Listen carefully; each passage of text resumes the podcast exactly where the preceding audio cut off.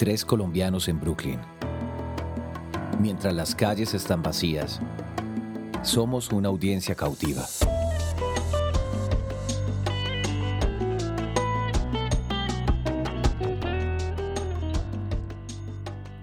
Buenos días, buenas noches, audiencia cautiva. Eh, ¿Cómo les ha ido? Tercer Bien. intento. Strike 3.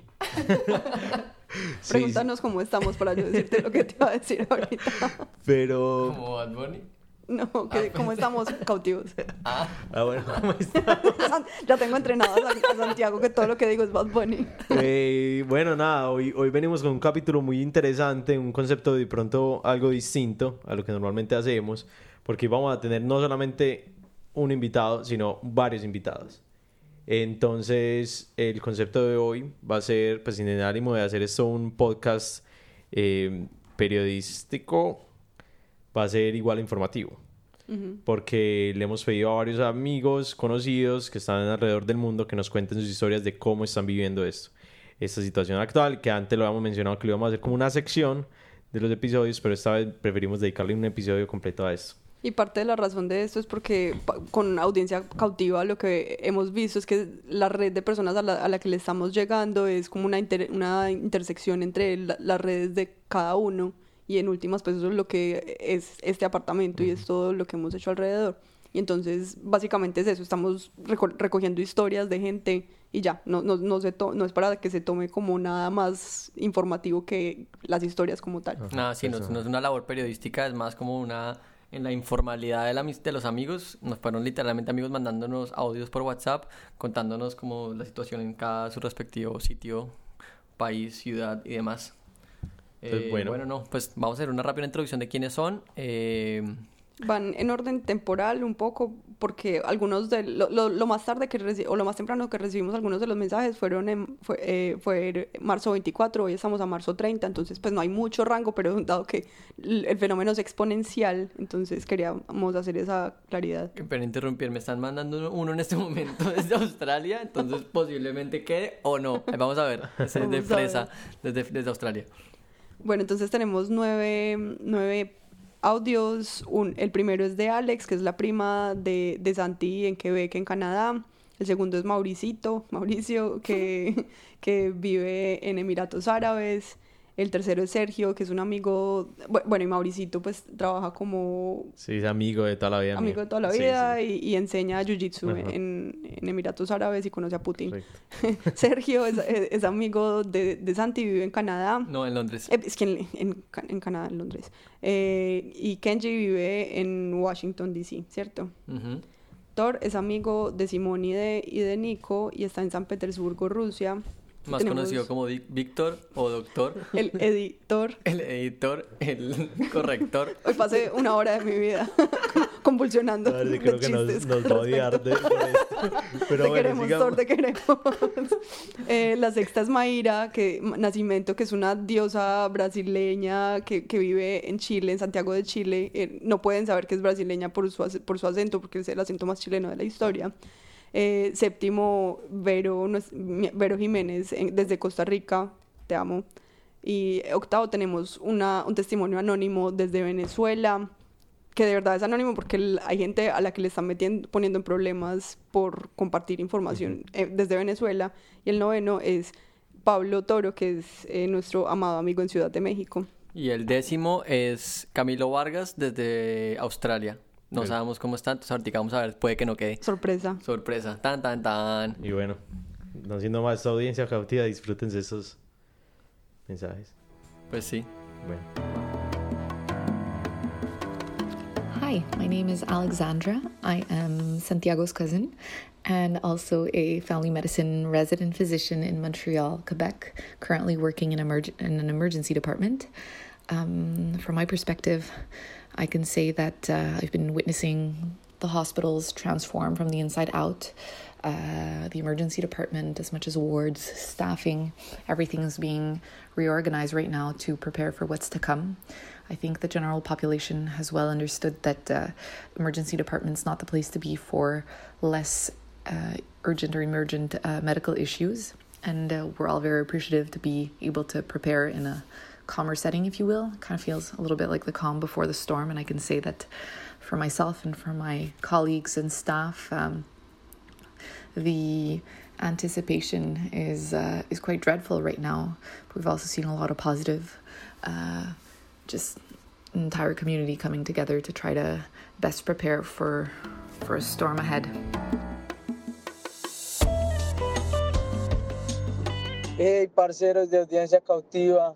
Eh, primero que todo, un saludo, que chimba el trabajo que están haciendo.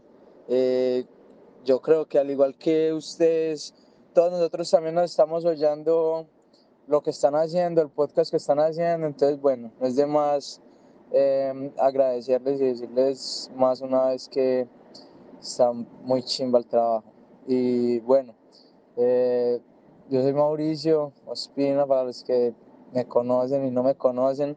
Eh, estoy viviendo en los Emiratos Árabes Unidos. En este momento estoy viviendo en Abu Dhabi, ya llevo siete meses acá. Y bueno, también aquí, como a todos, me tocó todo el comienzo del coronavirus. Estoy, yo estoy trabajando con Jiu Jitsu en un proyecto que tiene el gobierno en todos los colegios en las bases militares. Entonces, eh, pues el Jiu-Jitsu es una obligación para todos los locales. Y bueno, parce, desde que empezaron todos los rumores del coronavirus eh, alrededor del mundo, nos tocó cerrar todo, pues cerrar todas las actividades deportivas, casi que de manera global, cuando todo se empezó a cerrar, pues todas las actividades deportivas y colegios, nosotros también cerramos acá y bueno, pues ya llevamos, no sé, creo que cuatro o cinco semanas sin, sin nada de actividades deportivas. Eh, pero pues no sé si algunos sabían, eh, resulta que acá eh, se estaba corriendo una carrera de ciclismo que son, no sé, creo que ocho días, ocho etapas eh, dentro de los cuales había un colombiano que se llama Fernando Gaviria y bueno, resulta que, él, que aquí vino un equipo de ciclismo italiano y todo, vinieron con coronavirus y varios ciclistas también, dentro de ellos Fernando Gaviria, quedaron eh, con coronavirus y dieron positivo para coronavirus. Y bueno, a partir de ahí, pues eh, las, la gente se empezó a alarmar aquí un poco más porque ya fueron como casi que los primeros casos de coronavirus acá. Y, y bueno, sin embargo, las actividades, digamos, de las empresas, la gente que trabajaba pues como yendo a su empresa o los trabajos pues como más normales que no están relacionados con educación ni con deportes, pues siguieron normal, siguieron su rumbo normal hasta ayer todo, todo el mundo estaba trabajando común y corriente. Eh, y bueno, ya a partir, de, a partir de mañana, que ya mañana aquí en los Emiratos Árabes sería el 25, eh, ya empieza el corona, eh, ya empieza todo el mundo a quedarse en la casa, todo el mundo ya empieza en cuarentena y bueno, pues vamos a esperar a ver cómo evoluciona. Aquí hablan que hay muy pocos casos, que hay ciento y punta de casos.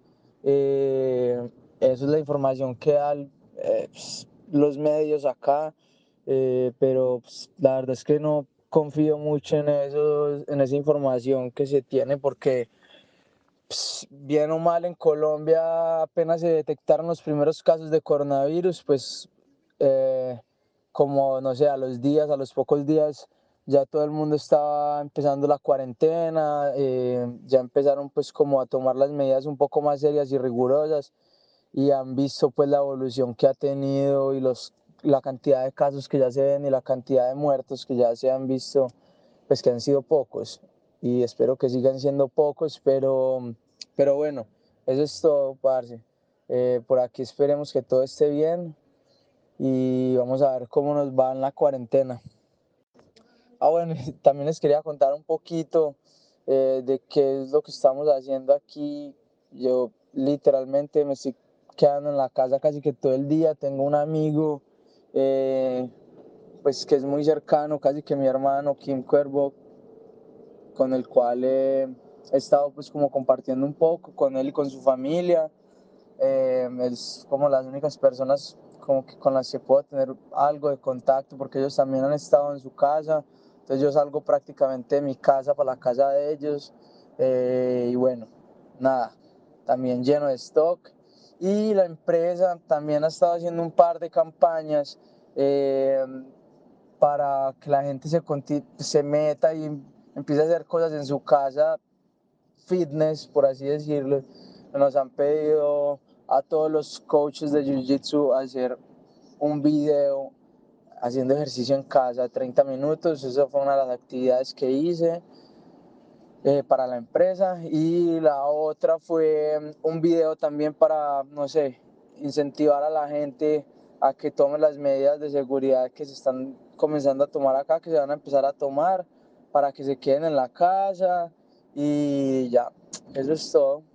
Espero que la estén pasando bien allá en la medida de lo posible y nada, que nos sigan alegrando, parce, los días con ese podcast tan chimba. no hay otra palabra. Hey, las mejores, un saludo a todos, muy especial. Sara, Santi, Nicolás, parceros, espero verlos muy pronto. Espero enloquecernos en la sucursal de Nueva York de la Casa Calle.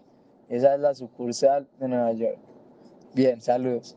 Parce, y si no le gustó, hijo de puta, porque me demoré cuatro minutos, entonces coma mierda y pregunté dos cosas para contestarle en 30 segundos. Dos cosas, listo. Suerte.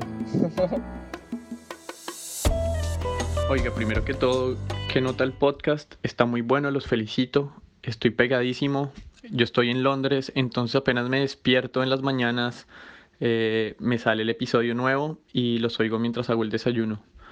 Eh, el lockdown en Londres empezó desde hoy, el obligatorio, eh, pero esta es la segunda semana que ya todas las universidades tienen clases online solamente. Entonces, pues yo ya llevo una semana haciéndolo voluntariamente. Eh, las cosas acá están muy tranquilas independientemente de la cantidad de casos y de cómo avanza el problema. Mucha gente ha criticado la posición del gobierno de Reino Unido. Y pues bueno, pero en general hasta hoy empieza, aunque viendo desde la ventana todavía se ve mucha gente por fuera y acá hay como la flexibilidad de que la gente puede salir a hacer, ejercicio, a correr o a montar en bicicleta. Así que pues bueno, eso ayuda a aprovechar los días que ya empiezan a ser más soleados. Les mando un abrazo, eh, los felicito por lo que están haciendo, se siente como una conversación muy chévere entre amigos y lo visitaré en Nueva York cuando vaya por allá. Un abrazo. Entonces, ¿qué muchachos? Sí, ya ver, yo llevo aquí en San Petersburgo desde septiembre del 2019 em, y he estado siguiendo el tema del virus este desde que lleva como mil personas en, China. A ver, de momento aquí en en San Petersburgo como tal está todavía el tema muy relajado. Apenas eh, ayer cerraron los gimnasios y las piscinas, pero antes de eso, cuando ya estaba casi todo el mundo en, cuarentena, aquí la verdad que muy poco. En, en, Moscú sí está un poco más tenso el tema, allá ya están cerrando los bares y restaurantes y todo esto, pero la única medida que están tomando es que la próxima semana... Eh, todo el mundo está en vacaciones y ya está. O sea, como para que la gente se quede en la casa, pero no hay ninguna restricción de que se tiene que quedar uno adentro, de que hayan policías patrullando como en España, ni nada de eso. Entonces, de momento, está muy breve. A ver, ya lo otro es el tema de, de, que yo he visto en redes sociales, todo el mundo dice que Putin no, pues mejor dicho, que eso cerró las fronteras a tiempo, que vea que tan poquitas personas. Pero el problema es que yo veo que solamente hay como 650 personas infectadas en toda Rusia, con una frontera con China muy grande y todo el tema. Y cuando uno se pone a mirar las personas que están infectadas, todas están en ciudades muy diferentes, o sea, muy lejos de, la una de la otra, porque Rusia es muy grande, obviamente. Entonces, o sea, yo no creo, yo no me creo, pues, que en todo el trecho que hay desde San Petersburgo hasta Moscú, hasta mm, eh, el resto de ciudades, es que están casi todas, en casi todo el territorio, no vayan a haber más personas infectadas en medio. Entonces yo la verdad no me creo mucho los números, yo creo que hay muchas más personas infectadas, eh, pero tampoco creo que estén haciendo las pruebas pues así tan como en Corea, no es que estén a, todo el mundo lo estén testeando ni nada por el estilo, entonces yo la verdad no me creo mucho los números, yo creo que hay muchas más personas infectadas de lo que dicen, eh, pero, pero bueno, ya las otras noticias así muy, muy grandes aquí es el tema de la Eurocopa, que la, la cancelaron, igual que los Olímpicos y la pasaron para el otro año. Entonces, nada, me da vuelta, pero yo estoy seguro que en unas dos semanas, tres semanas o así, cuando el tema aquí de los infectados oficiales pase de 1500 o algo así, yo creo que ya empezarán a tomar medidas más, más restringidas. Y yo estoy muy, muy preocupado porque yo no sé si esta gente aquí de verdad vaya a estar cuidando a extranjeros en vez de a los rusos. Eso me entiende, aquí no son tan así como en Europa, que es como con cuidado con todo el mundo, eh, que no van a violar los derechos humanos. Yo no sé aquí cómo será el tema, aquí la policía y el ejército son cosas serias. Entonces, nada, eso es más o menos lo que pasa aquí en estos momentos en Rusia. Nada, un saludo pues a todos. Chao. Bien, el primer caso reportado en Chile fue ahí por el 3-4, entre el 13 y el 5 de marzo, eh, que fue confirmado y hecho público por las autoridades de salud. Y eh, hoy tenemos 2.139 casos confirmados, de exámenes informados 28.416. Eh, entonces los test que se, hicieron hasta hoy día son esos 28.416, de los cuales 21.139 eh, están confirmados y en las últimas 24 horas, según el informe oficial, fueron 230 casos nuevos y 7 muertes al total. Pero eh, es muy complicado porque el Ministerio de Salud y las autoridades máximas de salud están omitiendo mucha información. Em, están el sistema público colapsado, el sistema público en Chile eh, no es público efectivamente y es muy precario y mm, hay mucha eh, omisión de información. No hay cuarentena, hay cuarentena en algunas comunas, pero es muy complicado, son pocas comunas, son las comunas que tienen más casos, en el caso de Santiago son las comunas también que tienen más ingresos, por ejemplo, eh, y los servicios no están parando, las empresas no quieren parar, el gobierno no quiere parar, está aplazando lo más que puede, parar efectivamente algunos eh, los lugares en verdad se están cerrando y, haciendo lo que se llama cuarentena en zonas donde están hay muchos contagios confirmados eh, y además hay una precarización laboral que existe ya en el país y que ahora se está viendo mucha gente que tiene que ir a trabajar, no puede quedar en sus casas o por ejemplo la semana pasada hay un dictamen, la dirección de trabajo que depende del Ministerio de Trabajo. Eh, dictó que las empresas pueden suspender los contratos de los trabajadores por algún tiempo eh, o si bien no suspender los contratos, no pagarles el sueldo. Está eh, y, es muy complejo porque es un, proyecto que está siendo discutido en el Congreso, pero ya la dirección de, de, trabajo ya eh, dio ese dictamen, entonces hay muchas empresas que los trabajadores no pueden ir a trabajar porque están, por ejemplo, en zonas de cuarentena y que pueden suspender los sueldos o que si el trabajador o la trabajadora por distintos motivos, porque quiere o porque estoy en contacto con una persona que dio positivo, decide no ir a trabajar pensando en resguardar las demás personas, eh, no, no es posible. O sea, el empleador tiene todo el derecho de no pagarle el sueldo a ese trabajador, a esa trabajadora por ejemplo. La situación acá es bien triste, la verdad, porque hay muy poca gente a la que se puede en verdad quedarse en casa, el sistema de salud colapsado eh, y nada, las autoridades están claramente muy poco preocupadas con la salud de la población en general, sino que mantener la ganancia de la empresa. Hola, mi nombre es Verónica, vivo en San José, Costa Rica y nada, aquí todavía está bastante contenida la, la situación. Eh, estamos en distanciamiento social, digamos, no en cuarentena obligatoria, em, pero tenemos... Costa Rica es un país particular, diría yo, por lo menos en su región. Costa Rica es un país que mm, tiene un modelo, digamos, solidario muy, muy, muy importante. Tiene un seguro social universal y solidario que atiende a todas las personas residentes y costarricenses de, de este país. Eso hace que no tengamos que preocuparnos por el costo de las pruebas o por qué pasa si me enfermo, a dónde voy a ir, porque todos los hospitales públicos me van a atender y tiene una gran capacidad de salud. Eso en parte es porque hace más de 70 años abolimos el ejército, no tenemos ejército y desde hace más de 70 años eso se destina a educación y salud. Entonces nuestro modelo de salud, aunque defectuoso en muchas cosas, es bastante robusto y, y lo ha liderado toda esta crisis como de una manera muy impresionante. Tenemos un ministro de salud que está muy guapo, que yo le voy a mandar a Sara algunas fotos para que lo vea.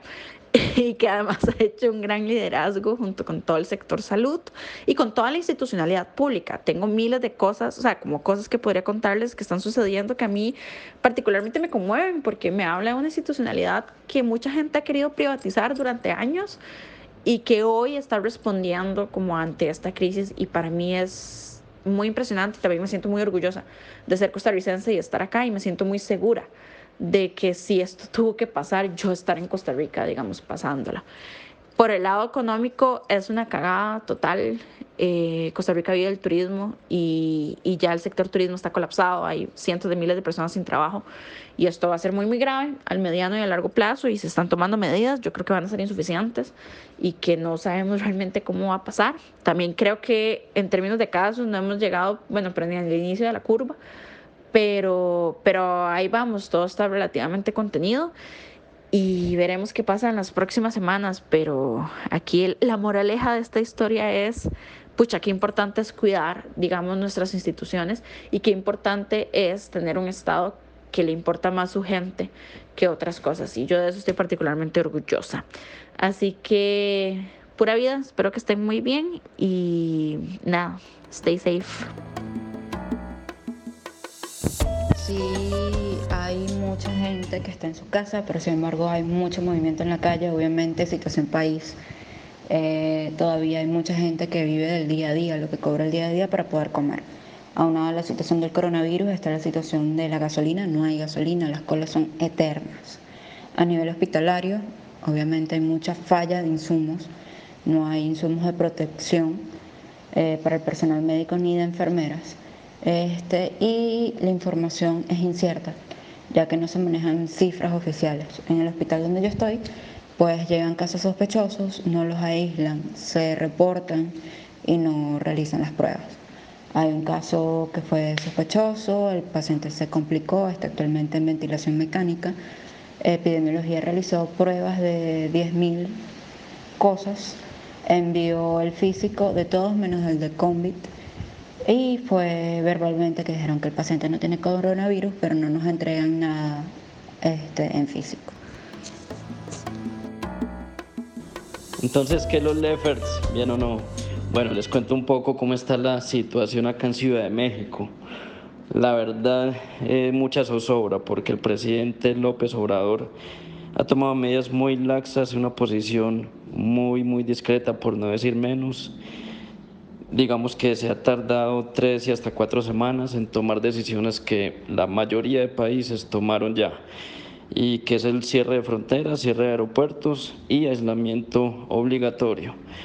Al día de hoy yo me asomo a la calle y veo la vida transcurrir común y corriente, viejitos, niños, gente con sus perros como si nada, sin tapabocas y esa es la otra parte delicada, que el presidente da mal ejemplo, pero la gente promedio del común no tampoco tiene conciencia y se creen como muy resistentes al virus porque eso está en su ADN mexicano. Así pues que yo realmente espero lo peor, soy pesimista con la proyección acá en México, creo que puede llegar a magnitudes como las de Italia fácilmente cuando lleguemos al pico. Estamos entrando a la fase 2, hay unos números que no son muy concluyentes ni muy confiables, pero estamos entrando a la fase 2. Entonces creo que en un par de semanas estaremos viendo consecuencias un poco catastróficas. Yo, Santi, em, le cuento, acá en Australia, yo vivo en Sydney eh, y las, las decisiones se han demorado un poco. El primer ministro ha sido em, demasiado precavido con los shutdowns y con tratar de no, de no afectar la economía. Entonces, por el momento, solo hasta esta semana, teniendo más de 4.000 casos y más de 16 muertos, eh, habiendo pasado de 102 casos hace un poquito más de 8 días. Eh, solamente pidieron que la gente trabajara desde la casa, pero los que tienen que salir a trabajar lo pueden hacer. Los colegios siguen abiertos y no quieren cerrarlos, dicen que es una forma de garantizar que las personas puedan seguir trabajando, dentro de ellos los médicos. Entonces, por el momento, los, pues los profesores siguen moviéndose, transporte público sigue funcionando eh, tal y como, como funcionaría normalmente y pues las personas, eh, digamos que trabajamos en oficina, pues sí estamos trabajando desde la casa desde la semana pasada. Y solamente hasta este domingo cancelaron eventos eh, de más de cinco personas y están empezando a restringir el acceso a las playas y a los parques, porque acá cada vez que sale el sol, pues las playas se llenan y hasta que no cerraran eso, eh, hace ocho días, digamos, era el primer día del lockdown en fin de semana y había más de 5.000 personas en las playas principales de la ciudad. Entonces están viendo a ver cómo, cómo lo cancelan, pero la preocupación grande es que el gobierno se está demorando y que al final los que más en riesgo están son los profesores y los niños. Eh, por más que sepamos que a los niños no les afecta tanto, como que está, está ahí la, la disyuntiva entre eh, si lo que está haciendo el gobierno está bien o está solamente eh, aumentando, aumentando el contagio sin darse cuenta. Eso fue. Oh, entonces son nuestros amigos contándonos historias. Los amamos. Gracias por todo y seguimos bueno, mañana- haciéndolos. ¿Qué? Otra, otra, otra. Se están mirando románticamente Santiago y Nicolás. ¿Qué pasó, No, Nicolás? no, no, y ya, es que mañana nos vemos, pero usted tenía, estaba diciendo algo, qué pena. No, no sé, Nico- Nicolás me interrumpió. Bueno, eh, voy, a, voy a interrumpir el momento romántico de ustedes dos mirándose los ojitos para decir que, que bueno, que ya dijimos eso, eso no son muestras, eso no es, eso no es periodismo eh, y también tener en cuenta que si bien uno puede establecer o tener como alguna visión crítica o pues sí, o algún juicio de valor sobre cualquiera de estas posiciones que se están tomando o que se, se están observando que se están tomando en cada uno de estos lugares, pues es, todo es diferente, ¿cierto? Estamos tom- tomando eh, te- testimonios de los últimos seis días, pero en lugares del mundo tan diferentes donde empezó el, digamos, el primer infectado en fechas muy diferentes que probablemente van mucho más allá entre sí, pues la distancia entre ellas que seis días. Entonces, solo para decir. Y al- eso. algo que me parece más interesante es como que sí tenemos acá como un desorden en, en la temporalidad de los episodios, de los, de los, de los, de los audios que, que acabamos de poner. Eh, digamos que los, los, los pusimos en el orden en que, en que nos fueron, se nos fueron enviados. Pero también algo interesante es ver como si hay como un- una narrativa general a nivel mundial, pero pues cada país va a una velocidad diferente. Y creo que eso es lo interesante de esto, como, como cuando la gente empieza a hablar como, uy, Colombia está 14 días atrás o 10 días adelante, o Estados Unidos está dos semanas atrás, ese tipo de cosas, pues acá un poco como que o sea, es una idea muy general de lo que pasa en nuestra red de contactos de amigos. Y ya. Creo que Santi lo acaba de decir en español. Eh, Gracias, Santi, por traducir. bueno, y ya, ahora sí los queremos mucho. Bueno, feliz noche. Mañana nos vemos. Feliz día, feliz tarde, lo que sea.